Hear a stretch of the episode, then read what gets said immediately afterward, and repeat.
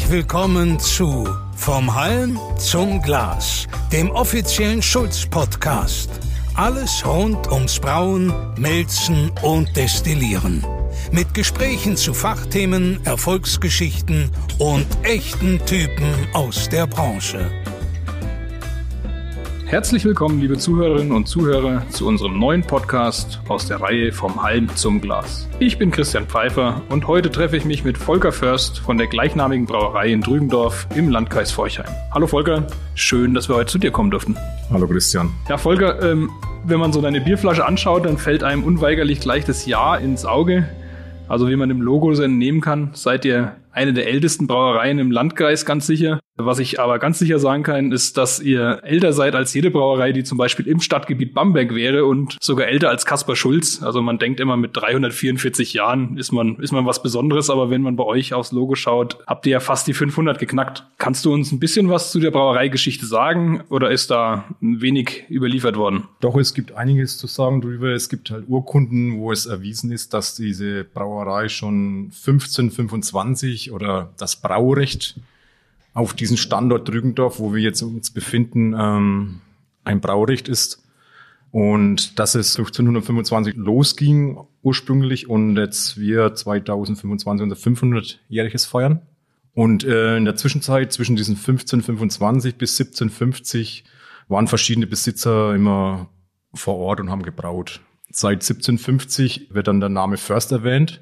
Okay. Die Familie Först tritt dann dazu und, und ähm, ja, und dann ist es immer wieder so, dass während den Kriegszeiten immer andere Besitzer drauf waren, aber eigentlich ist es immer in der Familie Bes Besitz gewesen. Es wurde halt immer von jemand anders geleitet oder die Brauerei geführt. Ja. Mm, ja, was gibt's denn sonst dazu zu sagen? Das ist halt ähm, doch 500 Jahre, ist schon ist schon anspannend. Ja, ist, ist schon beachtlich. Also ist schon beachtlich, wenn, wenn man heute sieht, dass, was weiß ich, große Firmen, Global Player mit 10, 15, 20 Jahren rum machen wir machen jetzt schon 500 Jahre auf diesen Standort hier in dieser Gegend. Also das ist schon, ist schon mal eine Hausnummer, würde ich schon sagen. Auf jeden Fall. Also selbst wenn du jetzt sagst, First würde das erste Mal äh, 1750 erwähnt, ja, das sind auch schon 270, das würde ja eigentlich auch schon ausreichen. Das ist auch Aber lange 500, glaube ich, ist, ist echt beeindruckend. Man, man sieht es hier in der Gegend schon häufiger, dass Brauereien älter sind, aber ich glaube, ich wüsste jetzt keine, die älter ist als ihr. Ich weiß nicht, kennst du eine im, im Landkreis, die Ja, doch. noch, Es gibt, gibt's noch äh, welche? Gibt's welche, ja. Super, also ich finde es echt, ja, beeindruckend. Vielleicht kannst du uns noch ein bisschen was zu dir sagen. Also wann hat dein Teil in dieser 500-jährigen oder fast 500-jährigen Geschichte angefangen?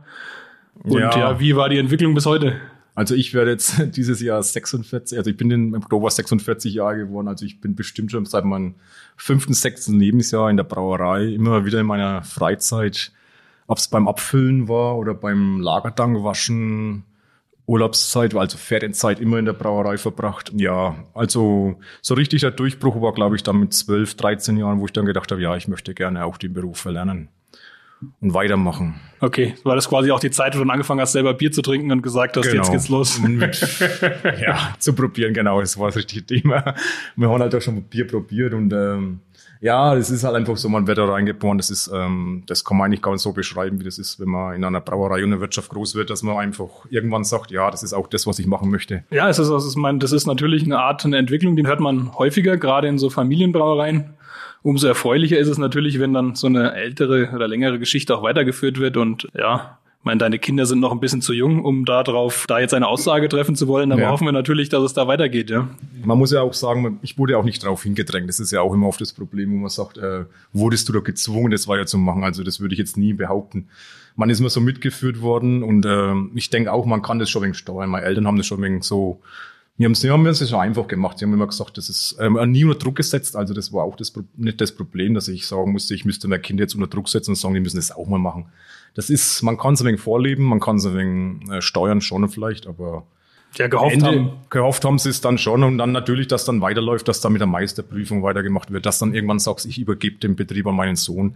Das erfüllt natürlich den den Vater bestimmt mit Sicherheit auch ähm, und der Mutter, weil wenn man sieht, dass es wirklich 500 Jahre sind und ich habe jetzt zur Zeit, wo mir unser 475-jähriges gefeiert habe, habe ich ja meine Meisterprüfung gemacht und dann dachte ich, naja, okay, noch 25 Jahre, dann sind es 500 Jahre und jetzt sind wir ja schon fast wieder, Jetzt sind wir schon so fast wieder so weit, wo die nächste Generation eigentlich schon die Tür stehen würde eigentlich, aber die sind jetzt wirklich noch ein kleiner, die Kinder.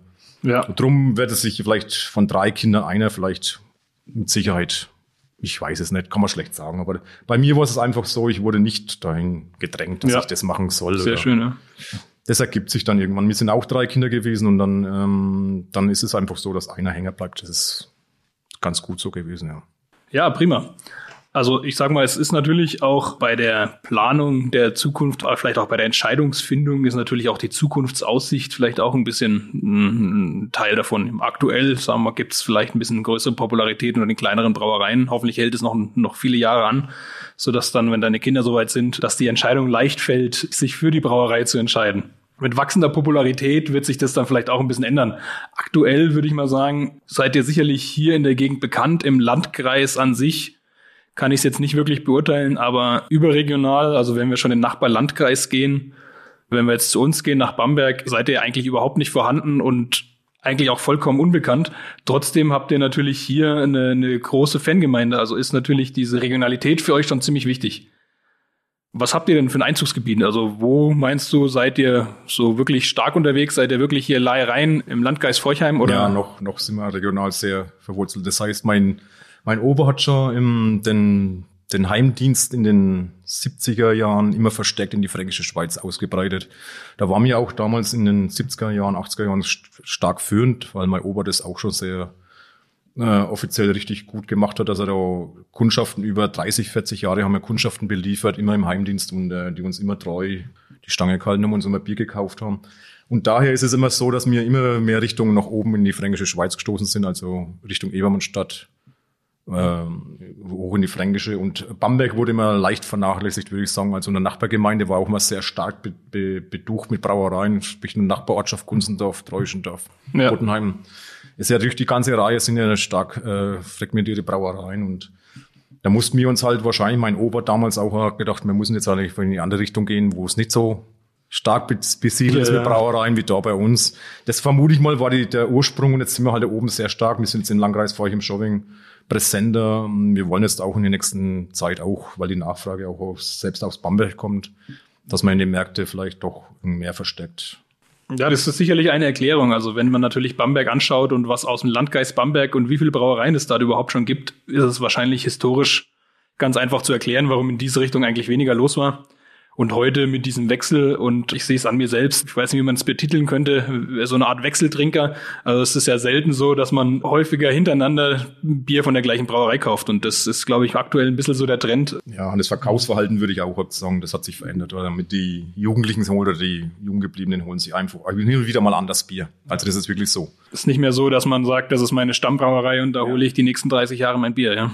Und daher ist es halt im, im Markt auch äh, versteckt wahrscheinlich die Präsenz sein, dass man auch da gut vertreten ist, damit man Ja, erstmal die Bekanntheit, weil wir sind halt wirklich da abgeschieden da außen ein wenig und jetzt müssen wir uns halt, äh, letzten Jahre haben wir dafür einiges getan, dass wir wieder ein wenig nach vorne kommen, dass wir auch das Drückendorf wieder ein wenig bekannt machen, durch unsere Umgehungsstraße, so schön wie sie ist, aber es wird halt der Fränkisch-Schweiz-Verkehr leidet alles um die Umgehungsstraße. alles außenrum.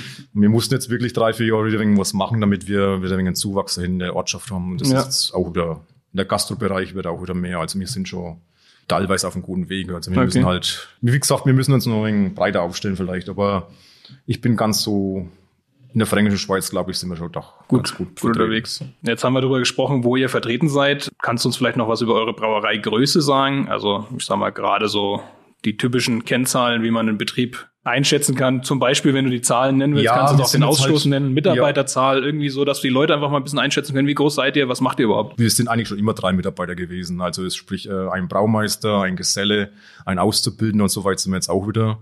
Das Jahr ist unser äh, langwieriger Braumeister in Rente gegangen. Ja. Jetzt haben wir natürlich wieder Verstärkung gebraucht, jetzt haben wir uns eine Auszubildende ins Haus geholt. Also ich habe es nach drei Bewerbern haben wir uns eigentlich wirklich für eine junge Dame entschieden und ich bin echt ganz zuversichtlich, dass sie sich äh, ganz gut macht, weil sie Interesse zeigt und ähm, das war ein ganz wichtiger Entscheid für uns. Sie macht ihren Job wirklich gut, sie ist mit Interesse dabei und ähm, wie gesagt, ein Gesellen, der wo auch schon 35 Jahre im Betrieb ist, der wo auch alle Bereiche gut abdecken kann mit allen handwerklichen Tätigkeiten, weil wir haben ja wirklich eine handwerkliche Brauerei und jetzt eine ganz neue Brauerei. Und Ja. das ist natürlich auch ein wenig mal eine Herausforderung für unsere Auszubildende gewesen, dass sie mal eine Brauerei sieht, die wo fast 100 Jahre Geschichte hat und eine, die wo ein Jahr alt ist und äh, von der neuesten Technik. Ja, und wir machen äh, stetig steigen. Also wir waren bis vor drei, vier Jahren waren wir noch bei viereinhalbtausend, jetzt sind wir bei knapp über 6000 Hektar. Und es zeigt sich halt an, dass man schon einen Wachstumsschub noch, okay. noch Luft nach oben ist. Ein bisschen Luft haben wir schon nach oben noch. Ja, ist schon spannend, gerade wenn man das jetzt mal so vergleicht. Ihr sagt, zwei plus Auszubildende bei sechs bis sechseinhalbtausend Hektoliter ist natürlich ein super Schnitt. Ich kann das immer nur vergleichen, wenn man so in, in manchen anderen Ländern unterwegs ist. Äh, ganz extrem sieht man das natürlich in den USA. Dann wären bei 6.500 Hektoliter wahrscheinlich fünf bis zehn Mitarbeiter, äh, allein drei im Gärkeller. Und das ist dann schon eher spannend, aber dann sieht man wieder, die brauchen halt auch andere Bierpreise. Wir haben vorhin mal ganz kurz drüber gesprochen, was wir hier für Bierpreise haben. Und dass es trotzdem ein ganz hartes Geschäft ist, das Biergeschäft in Deutschland. Gerade jetzt, dass man da doch, ja, auch schauen muss, wie man effektiv arbeiten kann, ja. Jetzt haben wir gesagt, dass ihr lebt von der Regionalität. Also natürlich ist für, für die Regionalität bei euch wahrscheinlich eins der wichtigsten. Wenn man bei euch durch die Speisekarte mal schaut, sieht man auch, selbst in der Gastronomie ist Regionalität ganz groß geschrieben. Zieht sich das bei euch durch den ganzen Betrieb? Also sagen wir mal von Rohstoffe bis zum Endkunden? Oder ja, ich würde Würdest du nicht sagen, dass Regionalität bei euch so der, der oberste Punkt doch, ist? Doch, das ist schon, doch, die Wurzeln müssen schon erkennbar sein, dass man sieht, wo man, wo man den Ursprung hat. Doch, auch in der Gastro ist es so, dass wir sehr viel Wert drauf legen, dass wir unsere Sachen regional kaufen. Sprich von den Eiern bis zum Salat. Sudhaus. Sudhaus. Selbst beim Sudhaus haben wir uns äh, für Regionalität entschieden. Jawohl. Das war ja auch eine, sag mal, eine Entscheidung, wo wir uns auch wahrscheinlich auch ein Punkt mit dazu gespielt hat. Natürlich, ja, das ist. Dass wir äh, einfach eine Verbundenheit zu Kaspar Schulz gehabt haben, schon auch mein, mein Ober, wo alles beim Kaspar Schulz. Ja, ja. Wo noch offizielle Rechnungen, glaube ich, oder Belege gibt, dass, genau. dass, dass irgendwelche Gerätschaften fertig sind und er sollte doch da. mit dem Traktor abholen und mit dem Stroh und. Ein Ballen Stroh, ja. Also vielleicht noch als kurze Anmerkung zur Erklärung. Wir haben in unserem Archiv dann noch ältere Briefe und Bestellungen von der Brauerei First gefunden, die eben so aus den 60er Jahren waren und da gab es eben die Meldung, äh, die Tanks wären fertig zur Abholung und er soll bitte zum besseren Transport einige Bund Stroh mitbringen. Ja. Das war doch ein, eine, einer der, der lustigen Momente, wenn man so äh, alte Pläne durchsucht und dann ja eben noch alte Briefe dabei findet. Ist immer gut, wenn man nichts wegschmeißt. Ja, wo wir gerade über Regionalität gesprochen haben, äh, jetzt haben wir natürlich auch schon ein paar Worte verloren. Jetzt können wir, glaube ich, mal ein Bier trinken. Irgendwie so, ja, eins der nächsten, ein Kilometer Null, würden die Spanier sagen. Was hast du denn Gutes dabei? Heute haben wir unser Premium Hell. Das ist eigentlich unser klassisches Vollbier, das seit Jahren immer mehr Beliebtheit erfährt, weil das Vollbier, das helle Bier einfach der, momentan wirklich der Hauptanteil unserer Sorten ist. Ich schenk mal ein. Ja, ich schenke auch mal ein. Sehr gut, müssen wir uns nicht teilen. Nein, ist genug da. Also, ja, und es ist äh, wirklich unser Berufsschullehrer hat immer gesagt, wenn der richtig gutes Bier brauen will, dann müsste er helles machen und das müsste er vernünftig machen. Also nun ist es äh, wirklich so, dass das helle Bier bei uns momentan die Nummer eins ist im, im Verkauf. Ja. Das dunkle Lagerbier war jahrzehntelang unser Steckenpferd, also das altfränkische Lagerbier. Jetzt ist es im Winter genauso stark wie das helle, aber im Sommer ist das helle einfach unsere Hauptmarke. Ja, wenn ich, wenn ich das so trinke, kann ich auch verstehen, warum das die Hauptmarke geworden ist. Also echt ein sehr gutes Bier. Ist vom Alkoholgehalt hat es noch nicht zu viel. Es ist mit 4,6 auch nicht zu stark. Ja. Es lässt sich auch leichter trinken und daher ist es auch ja. immer große Beliebtheit. Apropos gutes Bier und nicht so stark, da muss ich an euren Ludwig Samuel Bock denken. Bin ich über Umwege an eine Flasche gekommen, war echt ein überragendes Bier. Wie ich dann soweit war, dass ich mir mehr holen wollte, war es leider schon zu spät. Also da war der, waren andere anscheinend deutlich schneller. Aber da kann, das muss ich auch sagen, das war auf jeden Fall einer der besten Böcke, die ich dieses Jahr getrunken habe. Kann man sich so vorstellen, in diesem Lockdown war das mehr als nur ein Bock. Ja. Da war auf jeden Fall, steht der ganz oben mit auf der Liste. Ja, Bockbier Zeit, Bockbier Anstich, letztes Jahr ausgefallen. Ja. Hoffentlich sind wir dieses Jahr wieder so weit. Vorletztes Jahr euer Bockbier Anstich, der hat eine ganz andere Atmosphäre, so richtig schön familiär irgendwas zwischen Bockbieranstich und Weihnachtsmarkt fast. Man fühlt sich wohl mit Kindern oder ohne. Wenn er nicht so weit weg wäre von mir, wäre ich, glaube ich, bisher immer da gewesen. Und dieses Jahr hoffen wir mal, dass wir wieder dabei sein dürfen. Ja, das hoffen wir alle. ja, und das ist, da sind wir schon beim Punkt. Hoffentlich geht so weiter. Ich meine, das letzte Jahr war sicherlich auch für euch, das war für alle ein bisschen, ja, natürlich war für jeden auf der Welt ein bisschen ein anderes Jahr. Mit der einen oder anderen Unsicherheit verboten, äh, verbunden, meine ich natürlich. Was kannst du dazu sagen? Also ich natürlich ist das Ganze noch nicht vorbei, aber ich sag mal, die Aussicht ist jetzt vielleicht eine andere als letztes Jahr zu dieser Zeit. Ja, letztes Jahr um diese Zeit war ja auch die Planung, wo wir unser Sudhaus eingebaut haben. Und dann wusste auch unsere größte Investition, glaube ich, wo wir jemals in der Brauerei First getätigt haben, ähm, war das natürlich schon ein Baugenschlag, wo uns äh, schlaflose Nächte bedeutet hat. Also ich habe wirklich zwei, drei Tage schlecht geschlafen, weil ich gedacht habe, oh Mann, ich konnte nicht einschätzen, wie, wie, wie sich das entwickelt. Ja, das konnte keiner, ja. Es war ja nicht absehbar, dass, äh, dass er von heute auf morgen alles, äh, dass die Wirtschaft zu ist, dass man wahrscheinlich, keine Ahnung, also das war für uns, muss ich sagen, ähm, wir sind damit gewachsen mit diesem Ganzen. Man muss echt sagen, das hat sich dann auch ein wenig, man konnte es einordnen und sieht, man hat gesehen, dass das Verkaufsverhalten im Flaschenbereich natürlich dann mit dem angezogen hat. Das hat uns dann wegen Hoffnung gemacht, dass es nicht ganz wahrscheinlich den Bach runtergeht. Weil es war ja wirklich eine, eine Krisenstimmung, wo ich sagen muss, naja, als selbst mein Vater, wo, wo schon seit Jahrzehnten in dem Geschäft ist, hat gesagt, er, er wüsste nicht, dass es äh, noch einen Krieg wahrscheinlich irgendwas Ähnliches mal gegeben hätte. Ja. Nicht so in dieser Form, dass man alles schließen muss, dass alle Menschen zu Hause bleiben müssen, dass kein Gastrobereich aufgemacht wird, dass ein Sozialpunkt äh, zusammenbricht. Also gerade in unserem Bereich, wo in der Gaststätte einfach äh, das Leben pulsiert, dass man Geschäfte in der Wirtschaft macht, dass man sich unterhält, dass man und das auf einmal nicht mehr möglich ist. Also das war schon. Ja, hätte, ich sag mal, hätte mir vor einem Jahr jemand was erzählt, dass wir jetzt äh, immer noch oder einen zweiten Lockdown sind, ja, das wäre der absolute Schwarzmaler gewesen. Den hätte ich auf keinen Fall ernst genommen. Aber jetzt sind wir soweit. Und wo wir hier von geschlossener Gastronomie reden, ja, also falls, äh, liebe Zuhörer, falls ihr das hört, die Bänke und Tische, die knarzen hier, hatten 500 Jahre lang durften sie Leute bedienen. Jetzt sitzen wir seit äh, mehreren Wochen und Monaten ohne, also die jammern auch schon. Die warten auch darauf, dass endlich mal wieder äh, Besucher reinkommt und die Sache weitergeht. Ja die hochstehenden Stühle sind schon traurig genug, aber dass die Tische noch kratzen, ist noch schlimmer.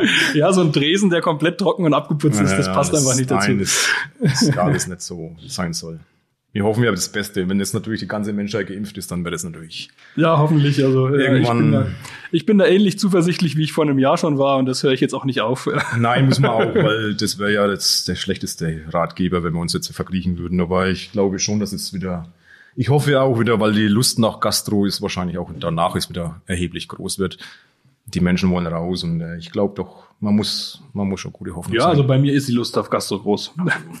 Wenn dann natürlich das Ganze noch mit Biergarten verbunden wird, ah, dann, ja, und die Sonne scheint wieder, dann, wird dann sind wir alle dabei. Alles wird wieder gut.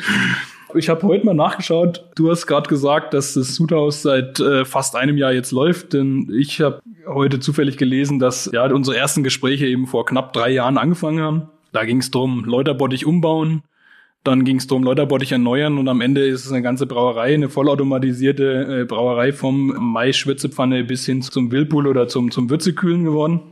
Kannst du uns irgendwie Beweggründe schildern dafür, dass du sagst, na ja, bevor ich jetzt hier was umbaue, baue ich was ganz Neues. Was waren so die, die Hintergedanken? Weil ja, das war wirklich der Ursprung, wo wir uns kennengelernt haben. Das war, dass wir uns äh, einfach das alte Sudhaus umbauen wollten, also wegen automatisieren und sprich äh, Zippung, Läuterbottich war fällig Leute, Bottich ist aus den 60er Jahren. Der ist jetzt natürlich, die Pfanne wurde schon 98 neu eingebracht vom Schulz. Jetzt waren wir natürlich am Scheideweg, wo wir hingehen. Es war ja lange Investitionsstau bei uns in der Brauerei. Jetzt mussten wir wirklich reagieren. Es waren halt alle Bereiche fällig gewesen. Im Heißwasserbereich, im ja, Kühlschiff, was noch bis vor ein Jahr gelaufen ist, hin und wieder lassen wir es auch laufen. Ist ja alles noch da und es funktioniert ja auch noch alles. Aber ähm, dann war der Weg, wo wir uns dann umgeschaut haben, wo können wir denn eine Alternative finden? Und dann fand sich die alte Füllerei und das war dann jetzt aus meiner Sicht, das war die Halsbringung, ne? also muss man wirklich sagen. Wenn man das heute sieht, was da draußen und welche Möglichkeiten, was wir jetzt haben und ähm, auch selbst die Bedenken von Zorns Foodhaus in ein neues zu gehen, geschmacklich und die großen Ängste, was passiert, was macht der Konsument, äh, wenn er das irgendwie kann er das unterscheiden oder, aber wir sind jetzt positiv, weil das alles sich so positiv entwickelt hat. Auch die Biere, es hat keinerlei Probleme gegeben mit der Umstellung. Wir sind jetzt da, wo wir eigentlich hin wollten und äh, das war der größte Punkt, wo ich sagen würde, dass wir geschmacklich uns nicht so weit entfernen von dem alten Sudhaus. Ja. Und das war uns ganz wichtig, das waren ja auch die Vorgaben. Wir haben ja auch Maschinen eingebunden, die sind 110 Jahre alt und die haben wir auch in den neuen Sudhaussteuerungen mit eingebaut, sprich die Schrotmühle. Die Schrotmühle, ja. Das ist unser, unser Urstein, der ist so alt. Das muss man eigentlich machen. Die funktioniert und es läuft auch. Ja, ja. Ja, das ist natürlich, äh, ich kann es so ein bisschen nachvollziehen. Natürlich waren zwischendrin noch so Schritte, wo man sagt, ja, der Braumeister geht in Rente. Wenn ich natürlich ein neues Huthaus habe, das automatisiert ist, dann muss man sich nicht zwangsweise sofort nach einem Ersatz oder nach einem adäquaten Ersatz umschauen. Du hast das gerade schon angesprochen. Es gab ein paar Bedenken. Ich meine, wir haben hier natürlich im Vergleich zu vorher einiges geändert oder zu dem Sudhaus, das ja aktuell noch noch teilweise läuft. Also das ist natürlich ein direkt befeuerte Pfanne. Wir haben da ein Dekoktions-, ein Dreimaischverfahren. Dann kam hinterher natürlich Kühlschiff und diese komplette Handbedienung über den offenen Läutergrand. Also das sind natürlich alles Sachen, die wir radikal geändert haben mit dem neuen Sudhaus. Also wir haben jetzt hier einen Vormeischer, wir haben ein vollautomatisiertes Sudhaus, wir haben einen Whirlpool, wir haben eine moderne Würzekühlung mit Würzebelüftung eingebaut, was natürlich komplett anders ist. Und da, äh, das hast du ja gerade schon erzählt, hat sich natürlich das Ganze trotz der Änderung, Direktbefeuerung zu Außenkocher, wir haben einiges verändert.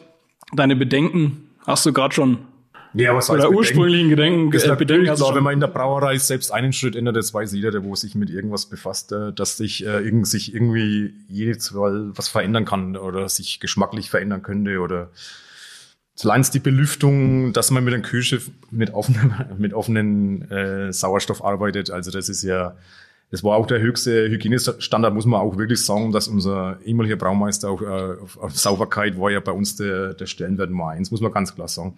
Darum hätten wir das wahrscheinlich auch nicht bis in die 2020er führen können, wenn man nicht sauber arbeitet und das Ganze pflegt. Und es ist ja, hat auch funktioniert und die Technik funktioniert auch weiterhin. Wenn wir es heute einschalten würden, das würde laufen. Aber das war auch die Entscheidung, weil unser Braumeister ging und ähm, ich dann die Brauerei mit meinen Gesellen weiterhin leiten musste und ich musste schauen, dass ich ähm, irgendwie eine Lösung finde, dass ich, bis ich wieder ein Herz ziehe, der die Ausbildung beendet hat und Bauch bei mir bleibt. Ja. Das war ja auch eine Bedingung. Das ist auch, äh, ich bilde jetzt aus und möchte auch einen regionalen Brauer wieder hochziehen, der kommt aus der Region. Wie gesagt, unser Damina, also eine Auszubildende, die macht sich ganz gut und äh, ich bin guter Dinge, dass wir jetzt wieder bis meine Kinder mal so weit sind, äh, an guten Ersatz Gute Mitarbeiter haben, hat, ja. guten Mitarbeiter hat, der sich gut einbringt und das ist auch wichtig und Interesse hat an dem Beruf. Und das war auch ein wichtiger Punkt. Und ja. der nächste Punkt ist, die ist natürlich jung, dynamisch, die kommen mit der Technik super zurecht. Also die wachsen damit auf. Sind mit die, Computer aufgewachsen. Da habe ich mich natürlich die ersten Wochen, muss ich mich verstecken, ne, weil das war ja für mich auch eine Revolution, diese Technik. Äh, aber Mittlerweile ist es so, es steckt es so drin ich bin sehr, sehr zufrieden und es ist wirklich eine Bereicherung gewesen für uns. Die neue Brauerei, die neue Auszubildende und der Betrieb ist jetzt wirklich, äh, denke ich, schon für die Zukunft gerüstet. Ja. Es gibt natürlich einige Sachen noch, wo wir weiterhin investieren müssen, aber Tito. Ein großer Schritt ist getan.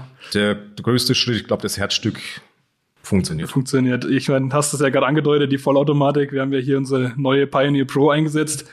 Mal ehrlich, wie lange hat's gedauert? Du hast jahrelang früh zwei eingemeischt, genau gewusst, drei Maisch, drei Maischverfahren, den ganzen Sud durchgefahren, Automatik, hast du gerade gesagt, gab's nicht, es gab ein Aus. Ein Aus. Wie lange hat's gedauert, bis du der Automatik getraut hast, ja, äh, zugetraut hast, das zu machen, was du gemacht hast? das muss man ganz ehrlich sagen, das war natürlich für mich schon.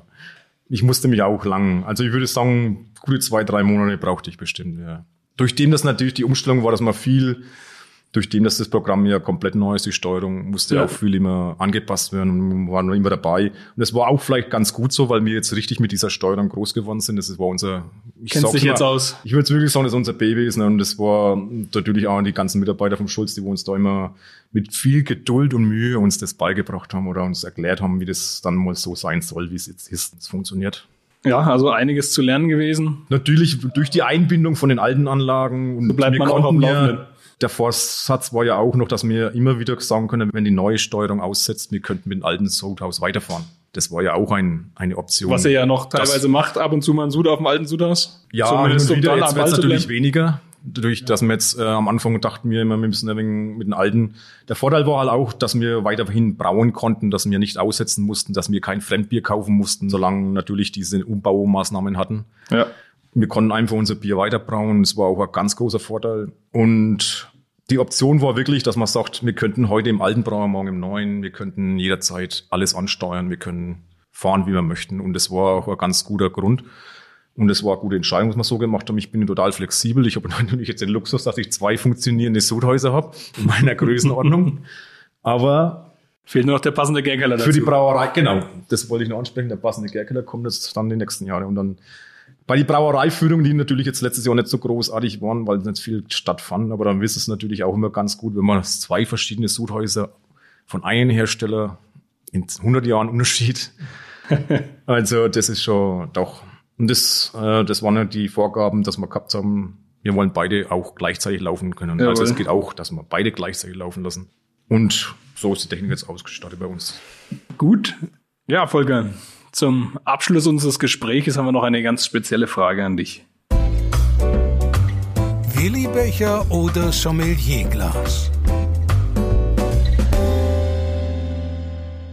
Bitte. Ja, dann bin ich natürlich eindeutig. Bin ich glaube doch der Willibecher. Der Willibecher ist mein, mein Lieblingsglas, also muss ich ganz ehrlich sagen. In der Gaststelle, wenn ich bin, ich habe zwar, glaube ich, gefühlte fünf Stammkrüge, aber am liebsten trinke ich doch immer noch aus unserem legendären Willibecher. Ja, das habe ich schon befürchtet, weil das machen wir nämlich jetzt gerade auch. Das ist der Mini-Willibecher, aber der große Willibecher ist immer auch in der Brauerei zum Probieren und zum Verkosten. Ja. Das ist aber genetisch bedingt. Ich glaube, mein Vater hat schon immer aus dem Willibecher. Ich kann es nicht anders, aber wir haben immer schon aus Glaskrügen, also in der Brauerei sowieso. Man will ja sehen, was man trinkt und der, der Willibecher ist eigentlich für mich schon. Ja, da kann ich dir eigentlich nur recht geben. Das ist eigentlich das Glas, damit bin ich groß geworden. Das ist Sagen wir es ganz einfach Glas, so. Es ist nicht gegen Jan Krug, der seine Berechtigung hat und alles, aber das ist einfach, äh, jeder Mensch hat auch seine Vorlieben, aber ich bin da wirklich so ein hundertprozentiger Willibecher-Trinker. Ja, da bin ich absolut dabei. Also das Gefühl aus einem Willi-Becher ist natürlich ein ganz anderes.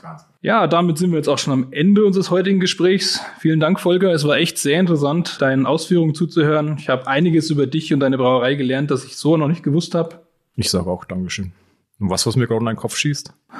Das Bier. Den, den Platz, wo du jetzt hast, ne? Und die Ruhe, wo wir jetzt haben, ne? In diesem Raum, hatten wir damals beim Vertragsabschluss. Ja, Kannst du dich nur erinnern? Ja, doch. Da war es auch so ruhig und die Wirtschaft war auch leer. Also, ja. Dankeschön, dass ihr da wart. So wiederholt Schön. sich's. Ja, liebe Zuhörerinnen und Zuhörer, mehr Inhalte rund ums Brauen, Melzen und Destillieren findet ihr auf unserem Blog Schulz Insight und natürlich auf Social Media. Unterstützt eure regionale Brauereien, ihr habt's gehört. Und genau deshalb machen wir uns jetzt noch eins auf. Tschüss. Alles rund ums Brauen, Melzen und Destillieren. Das war Vom Halm zum Glas, der exklusive Schulz-Podcast. Genusstechnik seit 1677. Made in Bamberg. Weitere Informationen finden Sie auf kasper-schulz.de.